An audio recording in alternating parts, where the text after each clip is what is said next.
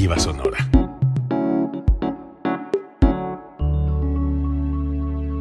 Código Libre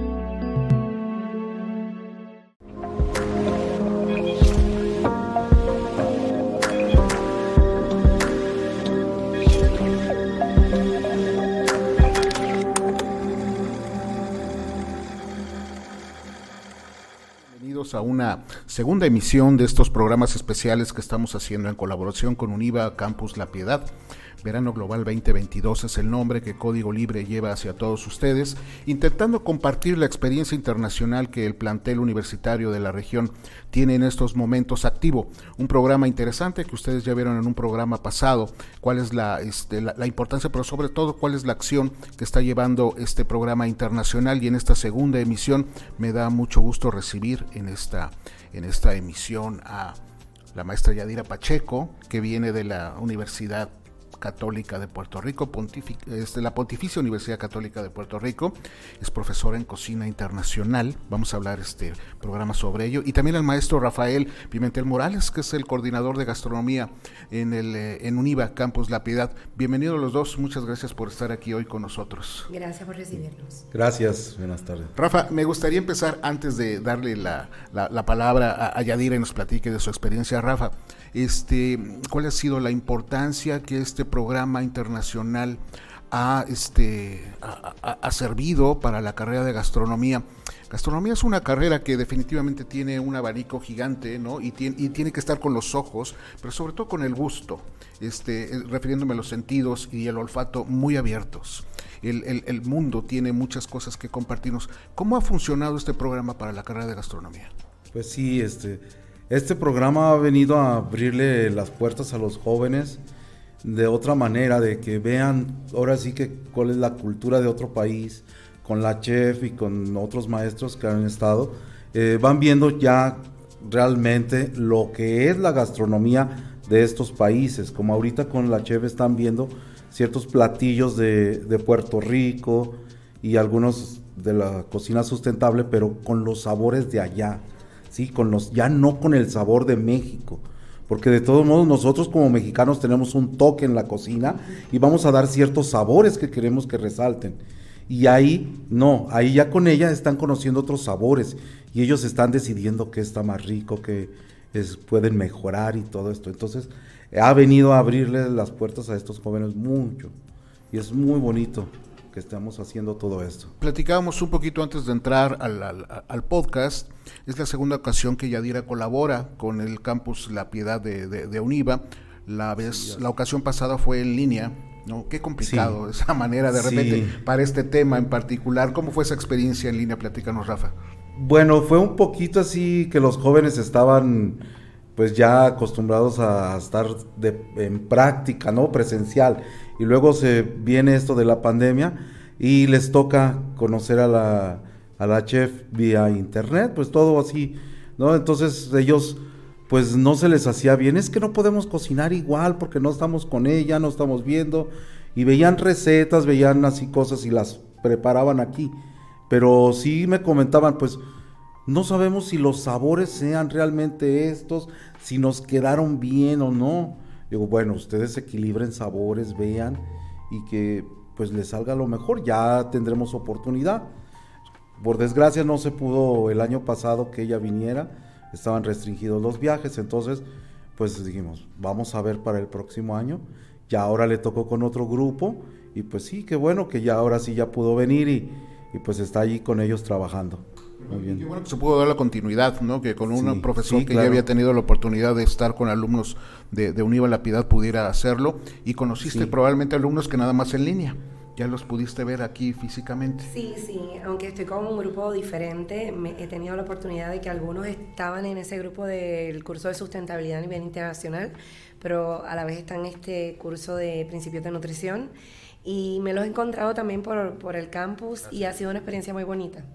Yadira, platícanos un poquito de tu experiencia, este, qué fue lo que te llevó a estudiar y especializarte en esta área. Mira, yo tengo, eh, tengo estudios en el área de nutrición, tengo lo que le llaman en Puerto Rico un bachillerato en nutrición y no en biología.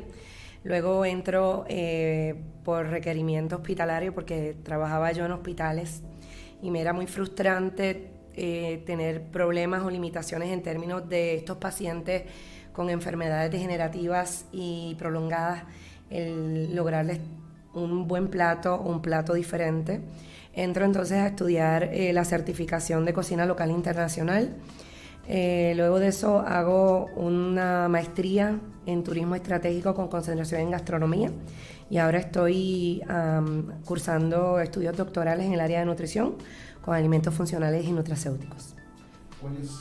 y esta pregunta que vaya para los dos, Rafa y Adira, ¿cuál es el, eh, el campo en particular? ¿Cuáles son las áreas donde se puede desarrollar, en este caso, un licenciado en gastronomía, un chef? Bueno, es, es muy amplio es muy amplio porque podemos trabajar en ahora sí que en cualquier lugar. En muchos lugares. En todos, hospitales, este, empresas, los comedores de las empresas, en los restaurantes, poner nuestro propio negocio, estar como consultores. Y o sea, es el amplio. El campo de acción de un astrónomo es muy amplio, tiene muchos, muchas áreas, porque podemos escoger ya sea la repostería, la coctelería, o podemos escoger los alimentos, y en los alimentos pues hay varias partes, ¿sí? La cocina fría, caliente, o en este caso irnos por lo sustentable, ¿sí? O sea, todo lo que está ahorita en la vanguardia. Esta pregunta se las hacía a los dos porque, bueno, eh, tenemos referentes de, de este, los medios de comunicación de lo que hace un chef particularmente, y a veces nos centramos en áreas muy comunes ¿no? en un restaurante, es relacionar a un chef con un restaurante, pero ahorita tú, Yadir, empezaste a hablar de algunas áreas del hospitales, de hospitales, hablaste de sustentabilidad, hablaste de consultorías, entonces el abanico precisamente de esta, de esta carrera es más amplia de lo que muchas veces nos imaginamos, ¿no? ¿Cómo, ¿Cómo pudiste tú escalar y cómo eh, pudiste investigar otras áreas de la gastronomía? Lo que pasa es que la gastronomía no solamente tiene que ver con, con la experiencia que tiene una persona cuando sale a comer afuera. La gastronomía tiene que ver con la necesidad que tiene el ser humano de comer, de consumir, de obtener esos nutrientes a través de los alimentos. Y muchas veces pensamos que la persona cuando está en un hospital se puede comer cualquier cosa o se tiene que comer cualquier cosa. Y eso es nada más lejos de la verdad. Eh, lo que, una de las cosas que yo estoy tratando de transmitirle a los estudiantes durante este curso de verano global es que todas las personas, no importa eh, la condición de salud, o que tengan alguna deficiencia nutricional tienen el derecho de tener una experiencia. Y ahí entonces tenemos una área donde trabajar los gastrónomos más amplia. Hospitales, como bien dijo Rafa, en los cuidados de ancianos, cuidados de niños, eh, en el área industrial, todas estas compañías que le dan a los empleados la facilidad de los alimentos, en las escuelas, eh, no solamente a los hoteles, o sea, no es dar una experiencia a ese visitante, a ese turista, sino a las personas que también tienen condiciones. Así que sí es muy amplia.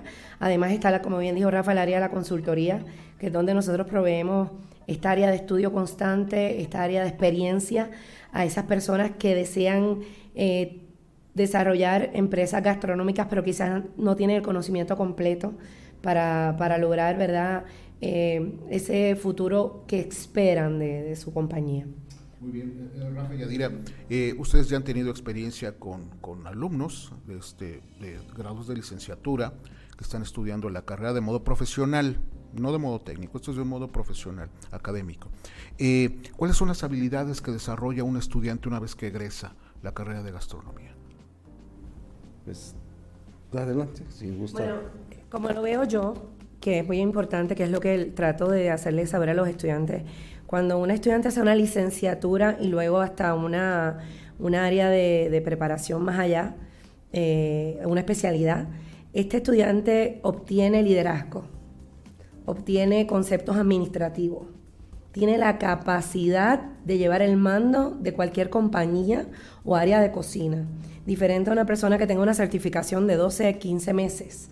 O sea, no, se suscribe o no se limita a voy a cocinar en la línea caliente o voy a hacer un bizcocho, sino tiene la capacidad de llevar eh, la cabeza de una cocina completa. Tiene un área más creativa, un área más amplia, un conocimiento completo de lo que es la gastronomía local en, en, términos locales e internacionales, que para tú crecer en la industria de la gastronomía es indispensable. O sea, todo gastrónomo que no sabe de cocina internacional, que no sabe de nuevas tendencias, que no crece, o sea, no tiene más alternativas que limitarse al mismo trabajo y a no crecer. Yo creo que tiene demasiadas oportunidades eh, en términos profesionales y en términos eh, administrativos. Muy bien, ya, ya entrando específicamente a Rafa, ¿quieres comentar? Ah, no, pues sí, es, tienes razón y, y, pues van adquiriendo muchas habilidades en cuestiones administrativas porque tienen que administrar desde la cocina, ¿sí? Todos los insumos que llegan, todo, entonces es súper importante y otra cosa también, deben de aprender a trabajar en equipo. En equipo, Si no sabe trabajar en equipo, en, en, ningún lugar va a estar a gusto.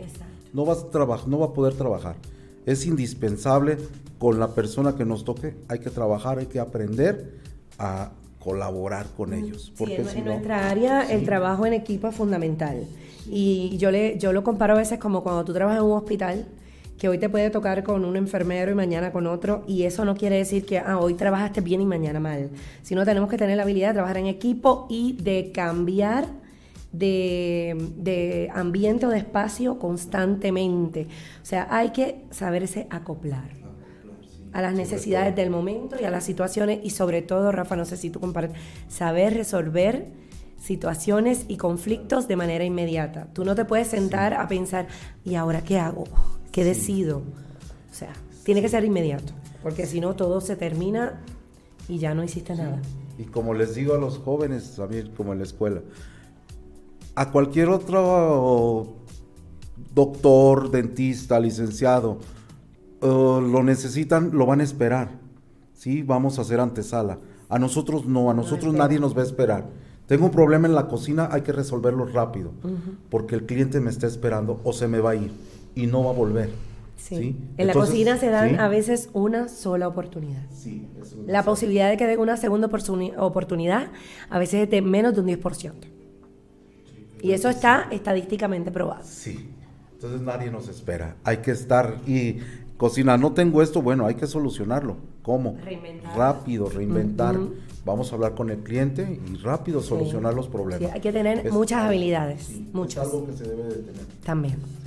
Muy bien. Este, e, estos datos fueron muy, muy interesantes y muy ilustrativos de la, de la importancia de la preparación formal de, un gastrónomo. Eh, Yadira, aprovechando la presencia, creo que tenemos que hablar. Platícanos un poquito de la gastronomía en Puerto Rico. Creo que es un tema interesante, hablando de este intercambio cultural. ¿Cómo es? ¿Cuál es la, este, lo, lo, lo, principal, lo más este, destacado de la gastronomía de Puerto pues Rico? Mira, en Puerto Rico tenemos mucho sabor, yo digo latino. Es un sabor latino que compartimos con muchos países que no solamente nos rodean, sino que son de habla hispana y se consideran latinoamericanos, ¿no? Eh, ahora en la convivencia, en la residencia con otros profesores latinoamericanos, hemos podido eh, darnos cuenta de eso, cómo repetimos ingredientes, cómo tenemos un sabor tan parecido y gustos tan parecidos. Puerto Rico, eh, más que una, una gastronomía local, es internacional. Internacional. Puerto Rico tú no vas a conseguir lo mismo en todos los lugares. Consigue diversidad, nos caracterizamos por la diversidad, por el sabor, como decimos nosotros, criollo, por ese uso de, especies y productos, ¿verdad?, locales, eh, por el uso mucho del plátano y el banano verde, como le dicen acá, eh, por ese sabor que eh, recibimos y ese método de cocción de los africanos, que es el freír, el condimentar con todas estas especies. Eh, también de los españoles el uso de mucho embutido y, también eh, maridar eh, las comidas con los licores. pero la gastronomía puertorriqueña es muy versátil, muy, muy versátil. Acá los muchachos, yo les mostré, ¿verdad? Yo les digo, bueno, de la misma manera que ustedes comen mucho chile y mucha salsa, nosotros usamos mucho sofrito. El sofrito es indispensable para el puertorriqueño, hay que tenerlo en la nevera, hay que prepararlo pero eh, compartimos con, los mexicanos el uso de mucho cilantro, cebolla, ajo y que nuestras comidas tienen que ser eh, con sabor, con sabor. Este, ¿qué te digo? A mí me parece que hay tantas posibilidades de fusionar la cocina puertorriqueña con la mexicana. Allá en Puerto Rico se hace mucho. En Puerto Rico una de las gastronomías preferidas es la mexicana. Este, tengo que decir que si uno viene acá, pues dice, no, pues nos falta, nos falta. Pero si hay muchos mexicanos establecidos en Puerto Rico que nos complace con esa tortilla preparada a mano y con esas salsas preparadas allí, ¿verdad? Con lo que consiguen. Pero nuestra gastronomía es muy bonita, muy bonita y muy amplia, definitivamente muy amplia.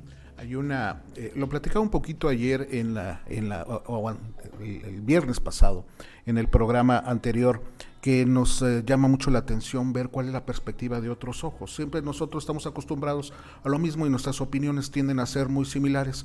Los ojos externos nos ayudan para valorar quizás más. ¿Cómo ves tú en particular? la gastronomía mexicana. ¿Qué significa para ti la gastronomía mexicana? Bueno, primero que nada, sabemos que la gastronomía mexicana es patrimonio, ¿verdad?, de la humanidad por el UNESCO, porque une en términos culturales y sociales a los mexicanos. Yo creo que el mexicano eh, demuestra este valor tan amplio que le tiene a su cultura a través de cada plato. Por eso es que quizás se repite en diferentes lugares los mismos platos, pero es que porque, porque la aman, porque la retienen, porque no la dejan ir. Y ese amor es muy bonito y es muy importante, porque así es que se mantiene la cultura, así es que se mantiene lo que somos año tras año. Ese valor por los productos locales, ese valor por las recetas tradicionales. Eso es muy importante y es algo que yo destaco y admiro mucho de la gastronomía mexicana, porque eso es importante, no dejar de tener identidad. La gastronomía mexicana habla de identidad, de quiénes son, de quiénes fueron y de quiénes van a ser. Así yo lo veo. En, esta, en estos momentos de expansión global y de desarrollo económico, la facilidad del comercio internacional es mucho más fácil que lo era antes. Entonces, el, movimiento de insumos es más fácil de conseguir, de, otro, que se haga en otros países, me refiero, ¿no? Y a veces olvidamos un poquito lo que ella está diciendo de los productos o insumos locales. Este, ¿Tú crees que eso afecta un poquito o, abre el abanico para las, este, para las cocinas?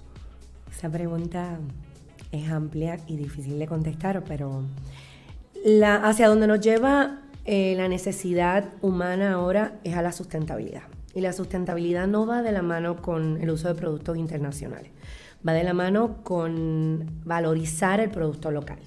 Porque es la única manera, además de darle de comer a, nuestros compueblanos, que el dinero se quede en nuestro país, a mejorar eh, la salud del, mundo en términos de la contaminación y en términos de, del exceso de transporte y todas esas cosas. Así que yo creo que el mundo está dando un giro hacia, hacia lo que es el consumo de producto local, producto de temporada.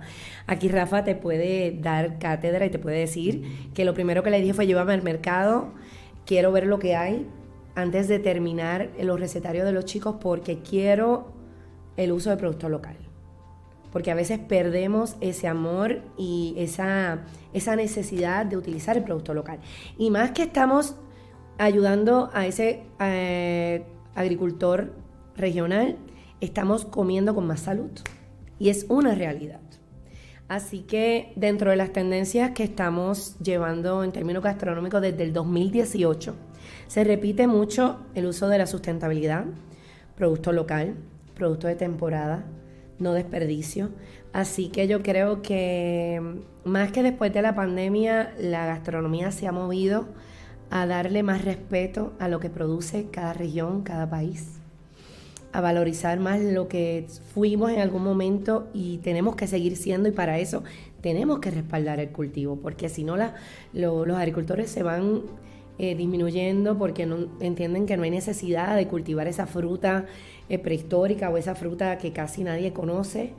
Es a través de, respaldar ese cultivo que se siguen eh, haciendo con, conociendo esos productos que apenas a veces la gente tiene. Te doy un ejemplo.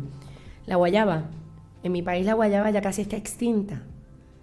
En Puerto Rico hay un, postre que se llama casquito de guayaba, que yo llevaba un año y pico y cuidados y más sin poder hacer porque no habían guayabas. Llego a la residencia y veo ese montón de guayabas.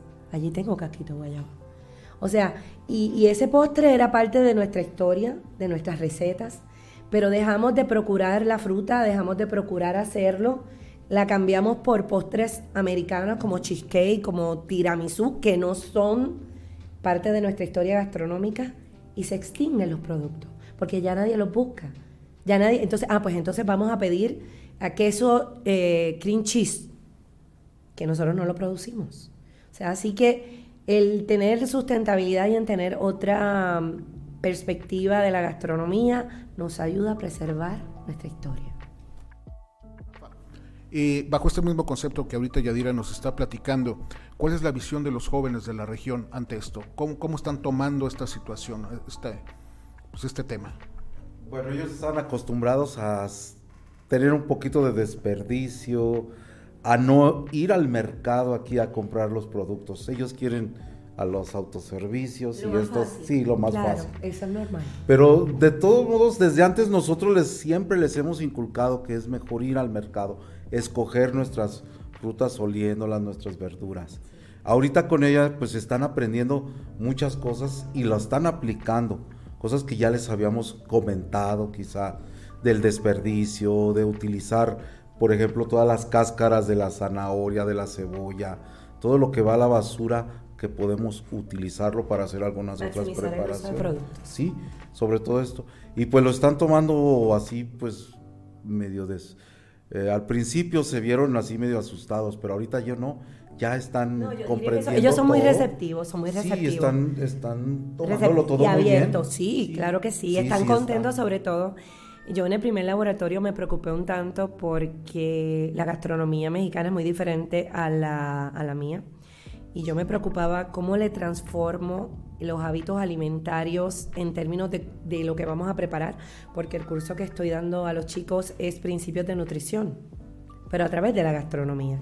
Y como tú le dices a un mexicano, donde las carnitas y, las carnes eh, a la barbacoa eh, son la orden del día, que, hay otras alternativas, que podemos preparar platos solamente en base a vegetales o en base a legumbres. ¿Cómo lo haces? Pero han tenido muy buenas, eh, muy abierto, están, están teniendo esta, esta receptibilidad tan importante en nuestra profesión.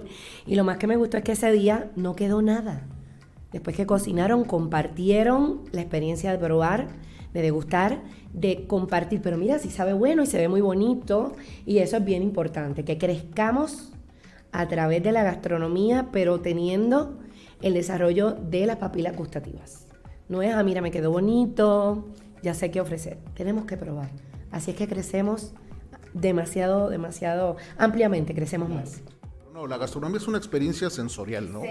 Eso eh, hay que considerarlo desde ese. Y por supuesto, un tema nutricional que tú ahorita nos estás platicando y un tema sustentable que me gustaría ahondar un poquito más adelante.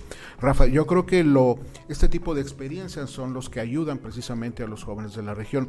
Nuestra región es, es agrícola, o sea, este eh, básicamente, ¿no? Y de, y, de mucho tiempo hay productos que se generan en la región, porque aparte eh, el campus la Piedad no eh, eh, abarca toda una región, ¿no? Hay estudiantes de toda una región de 100, 150 kilómetros en la, ah. en la redonda, ¿no? Claro. Entonces, fomentar este tipo de, este, de, datos, sobre todo de educación, creo que es muy importante para la, para la formación de la región, no nada más para ellos, ¿no? Sí, claro, este, todos ellos están viendo que hay más productos que podemos aprovechar. Que ellos están acostumbrados a digámoslo así, el frijol, arroz. Pero no a convertir ese arroz en otro, un brócoli, o en un coliflor, ¿sí? en una quinoa. Productos que no conocían ellos o que no habían aplicado en este sentido. Ah, pues el brócoli es nada más para ponerlo de guarnición. El coliflor para las ensaladas de guarnición o, o esto. No, ahora vean lo de otra manera que están ayudando a los campesinos, están ayudando a todo el mundo con lo sustentable y con esto de estar consumiendo productos locales. ¿sí? En todas las regiones hay pequeños productores a los que les podemos comprar todo esto. ¿sí? Entonces ya no ir tanto a esas otras tiendas donde todo el dinero sale del país, sino aquí que se quede. ¿sí? local es, importante. Y es algo muy importante para los jóvenes, porque si algún día llegan a tener su negocio, ellos pueden este, estar con ya con estos conocimientos de, la sustentabilidad. Muy importante. Este, eh, en esta visión que tú ya has este, obtenido a partir de la, de la experiencia de los años y de la actualización que, que ahorita nos has estado comentando, ¿cuáles son las tendencias, las tendencias de la alimentación para, para el futuro?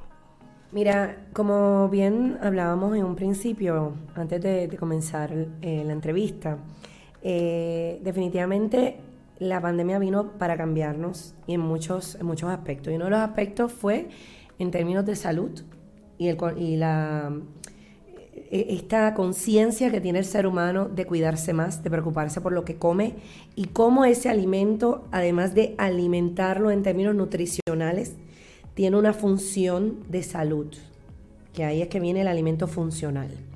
El ser humano creó esta necesidad de evaluar lo que se come, cómo lo prepara y cómo se lo prepara. Y eso hace que el gastrónomo tenga que estudiar más, porque tenemos cada vez clientes más exigentes, porque son estudiosos de la gastronomía. Y eso fue una de las tendencias que cambió a partir de la pandemia. Número dos, la sustentabilidad, el uso del producto local. ¿Por qué? Se cerraron todas las vías de transporte ya por un tiempo hubo problemas para transportar alimentos del extranjero y comenzamos a tener esa experiencia del uso del producto local. Y qué bueno, y, había esto, pero qué rico. Por lo menos en mi país ya se había expirado la venta casa a casa y volvió a surgir y se quedó. Y nacen nuevos proyectos, nuevos negocios con productos locales. Y comenzamos a ver una diferencia en lo que yo me comía versus lo que me puedo comer. La gente también comenzó a preparar sus alimentos, así que ya no están dispuestos a pagar cualquier cantidad de dinero por cualquier cosa. Las papilas gustativas se desarrollaron aún más. Hay mayor conocimiento gastronómico.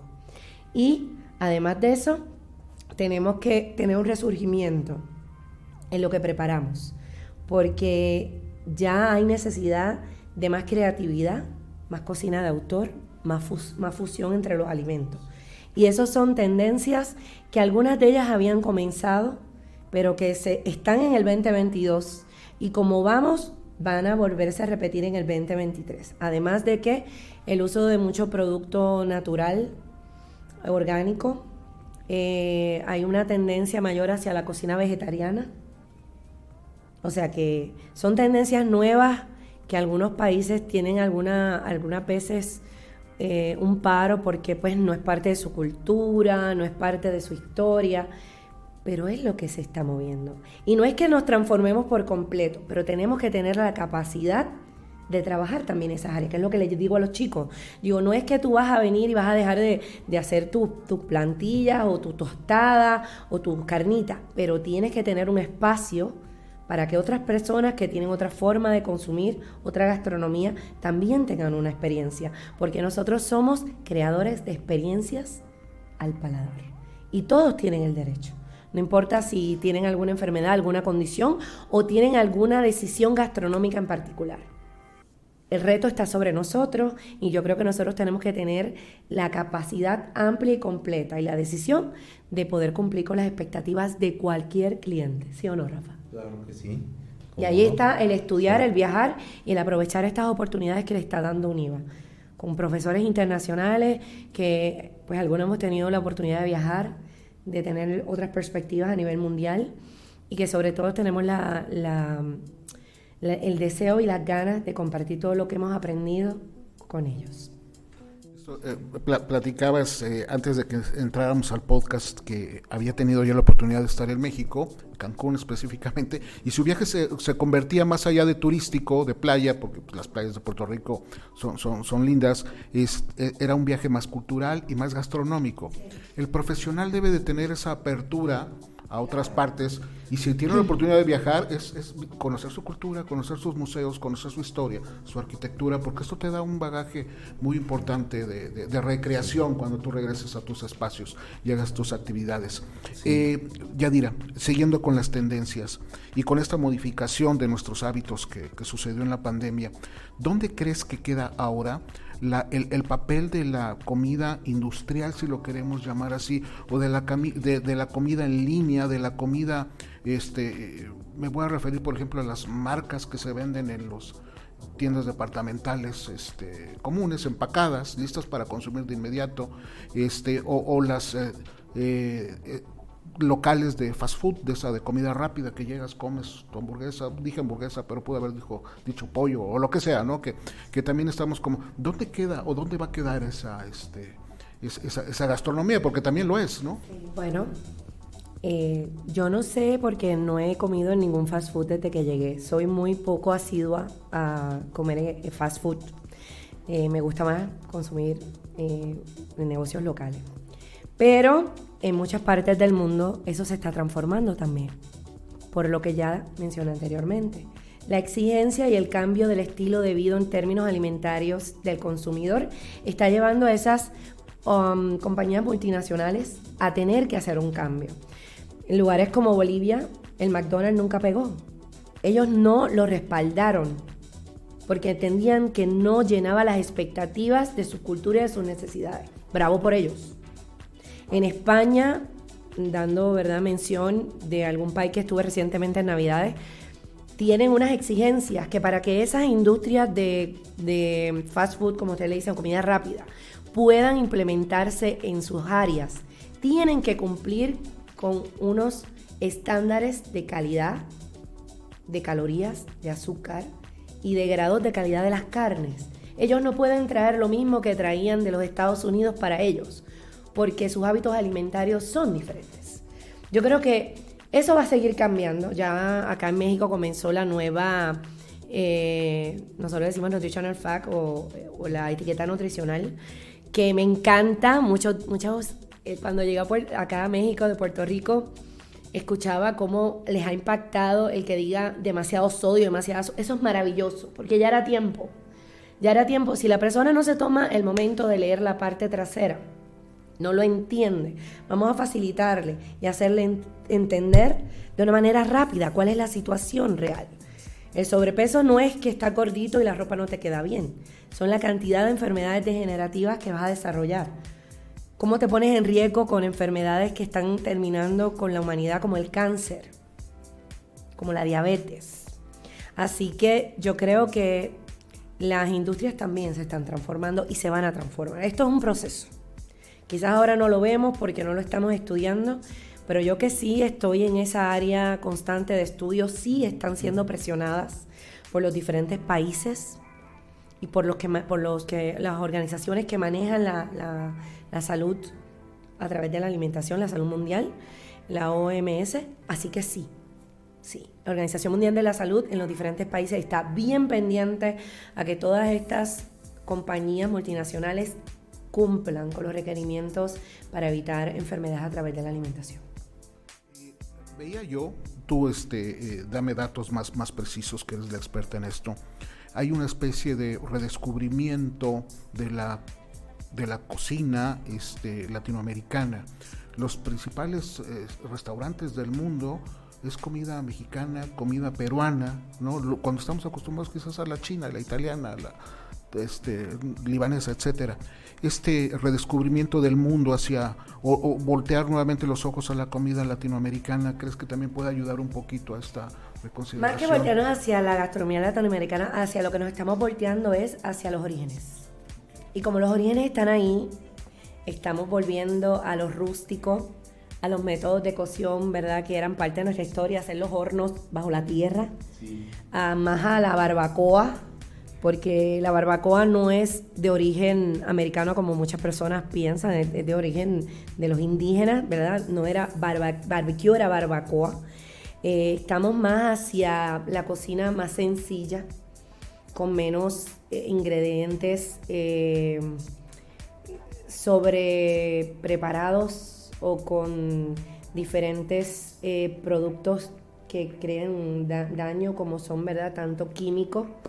Este, estamos más hacia lo natural, hacia eso se, ha volteado y por eso quizás usted tiene la perspectiva, ¿no? De que ah, estamos volviendo a la, a la comida de esos países, pero es que en esos países son más culturales, son más sencillos todavía se abrazan más hacia esos métodos que son parte de los orígenes, que nosotros le damos a los muchachos en historia de la gastronomía, pero ahora es nuestra realidad actual. Y cómo se ponen de contentos cuando le decimos, vamos a hacer una barbacoa, vamos a hacer un en Puerto Rico. Los restaurantes más importantes están haciendo eh, hornos en la tierra para crear esa experiencia multisensorial, como usted dijo.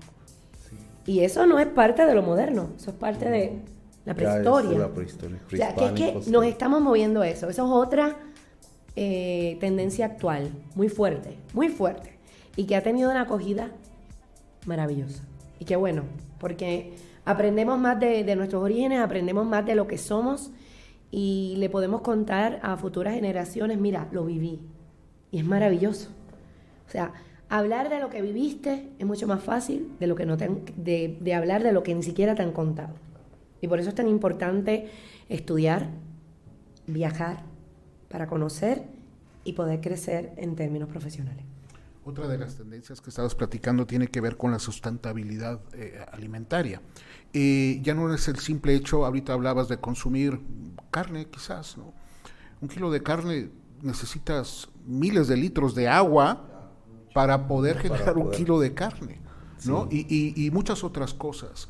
Esta selección o esta redistribución o este, esta nueva, no sé si llamarlo dieta o este, hábitos alimenticios, el gastrónomo tiene también esa responsabilidad de preocuparse ya en esos, en, esos temas. Bueno, se tiene que preocupar por tener conocimiento de cómo trabajar esa nueva tendencia. Tiene que empaparse de por qué nace esa nueva tendencia, porque hay personas que están girándose hacia esa tendencia, porque puede que ahora tengamos un 20, un 30% de personas que se han volteado a, esa, a ese estilo de vida pero esto sigue ampliándose. La sustentabilidad gastronómica se ha transformado, ya no es lo que era el año pasado. Sigue creciendo, sigue tomando, o sea, ya tenemos hasta el Día Mundial de la Sustentabilidad, que es ahora en julio. O sea, si tenemos un Día Mundial de la Sustentabilidad, si hay cada vez más personas con este movimiento, eh, es porque llegó para quedarse. Ah, comer no es un lujo, es una necesidad. Y cuando las cosas son una necesidad, se mantienen y se transforman. Y yo creo que hay que aprender sobre el tema, es un tema importante, no solamente porque la persona obtiene más salud a través de los alimentos, estamos hablando de el bienestar a nivel mundial, que trae consigo la, consigo la sustentabilidad. O sea, es un tema muy, muy abarcador. Y lo están viendo en, en, UNIVA, se están empezando a tomar estos conceptos. Sí, claro. Desde el año pasado. sí, desde el año pasado estamos viendo todo esto. Y que sea muy importante para los jóvenes la sustitución de productos. ¿sí? Que es lo que estamos trabajando ahora. Es lo, ahorita es lo principal. principal. Tenemos esto, ahora hay que sustituirlo. ¿Por qué? Por esto que es, tiene estas propiedades y que vamos viendo. Y que la sustitución sea correcta. claro. Que la persona no tenga deficiencia. Eso es muy importante. O sea, ahí ya no estamos en el plano de cocinar, estamos en el plano de evaluar eh, qué tan bueno es ese producto o ese plato que yo le estoy dando a mi cliente en términos de salud y de funcionalidad. Es espectacular. A mí me, me apasionan mucho los dos temas. Así que podríamos estar en cinco podcasts. claro que sí. Específicamente ya regresándonos a la, a la acción, a la actividad que están haciendo juntos con los con los alumnos del, de Univa Campus la, Piedad. ¿Cuáles son las actividades que está desarrollando este eh, la, la, maestra Yadira con los alumnos? Me decían que son tercer cuatrimestre de gastronomía y también con un este, diplomado, ¿no? un, posgrado. ¿Cuáles son las actividades específicas que están haciendo, Rafa? Bueno, ahorita ya, primero fue todo vía virtual, todo lo teórico, explicarles todo. Ahorita ya realmente están en cocina, haciendo prácticas, haciendo todas las recetas, practicando, ellos hacen preguntas, les responde la chef y todo, con tercero. Luego ya con, estuvimos viendo si podía tomar un grupo de alta repostería y ver un poquito, ellos llevan una materia que se llama como eventos y banquetes. Entonces, ver cómo pueden ellos empezar a hacer sus banquetes, sus eventos y también un poquito de darle la repostería puertorriqueña, qué otra variedad de postres pueden hacer. ¿sí? Y todo bajo lo mismo, la sustentabilidad. Entonces ahorita pues ella está realmente contenta ahí con los dos grupos. Empezamos apenas en la semana pasada con el grupo de alta repostería y pues lo malo es pues que es muy poco tiempo. Quisiéramos que estuviera mucho más tiempo, sí. para poder este aprender mucho más. Pero pues esta es la perspectiva de la universidad. Me gustaría conocer ahora tu perspectiva y tu eh, relación que has tenido con los alumnos de la región. Yo creo que fue una llegada muy muy esperada, muy deseada tanto por los alumnos como de mi parte, porque la, la interacción que se lleva a través de las redes o a través de las clases virtuales, pues sí ha venido a solucionar una necesidad que nació con la, con la pandemia, pero que no puede llegar a sustituir la presencialidad. Mucho menos en una carrera como la nuestra, que tiene que tener presencialidad porque la persona tiene que aprender a practicar.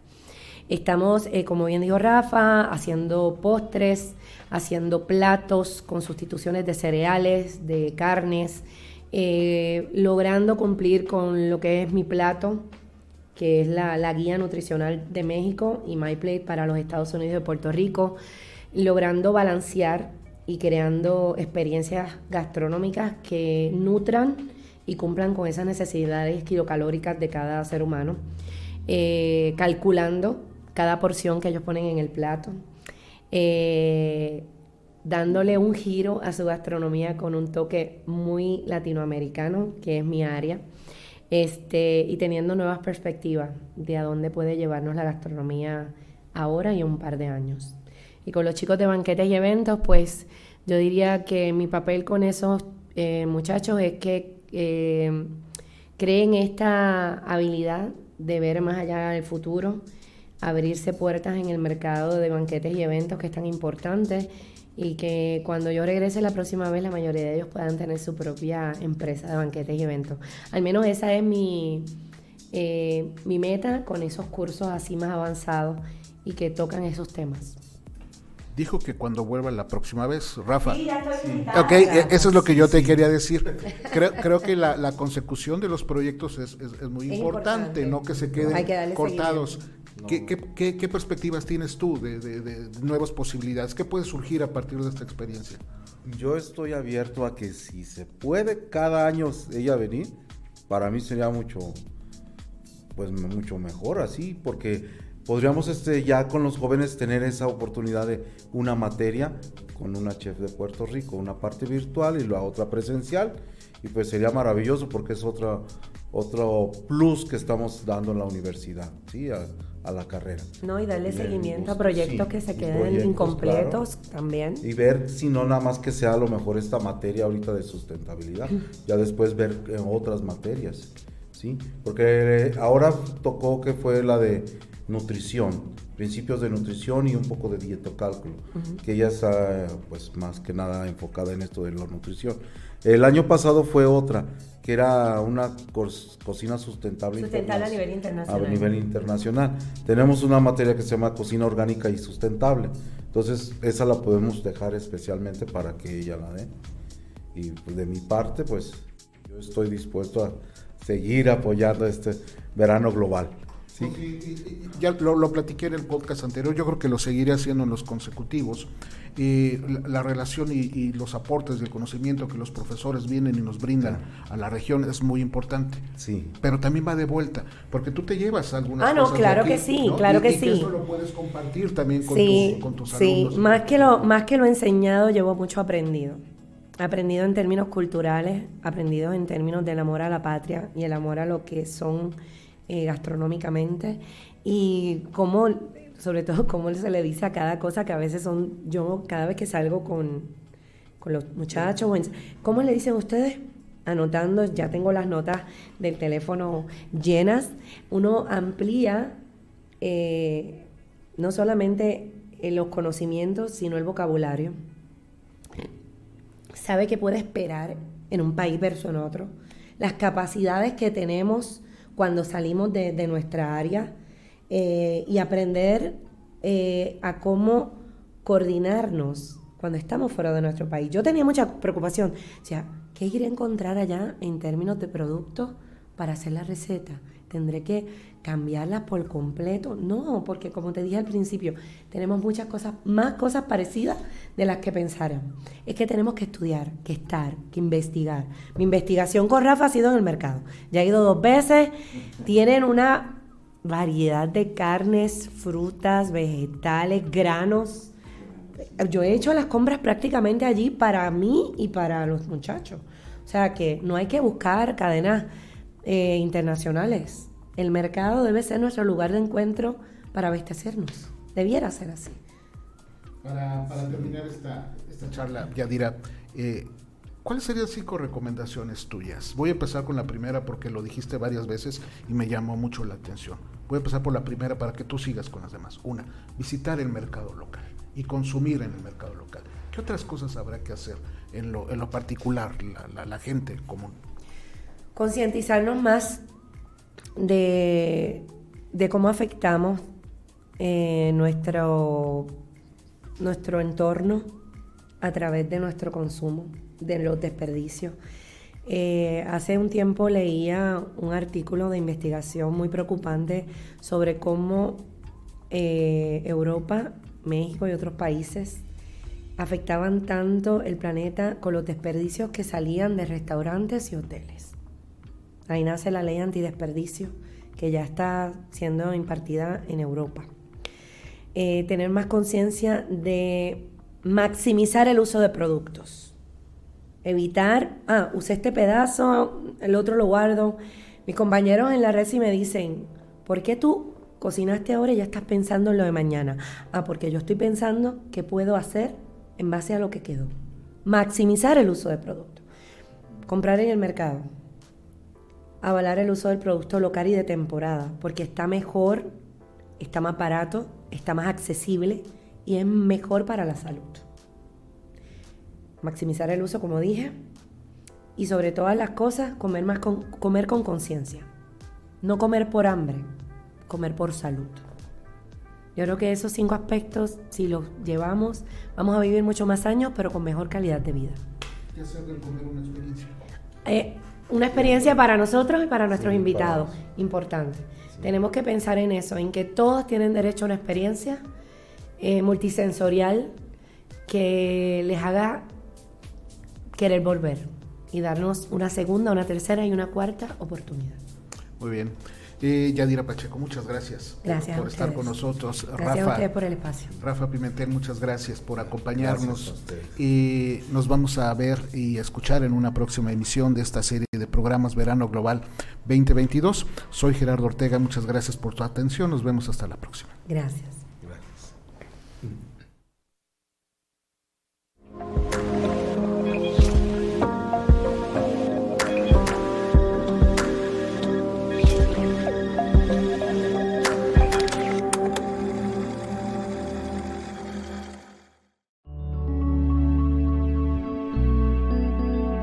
Código Libre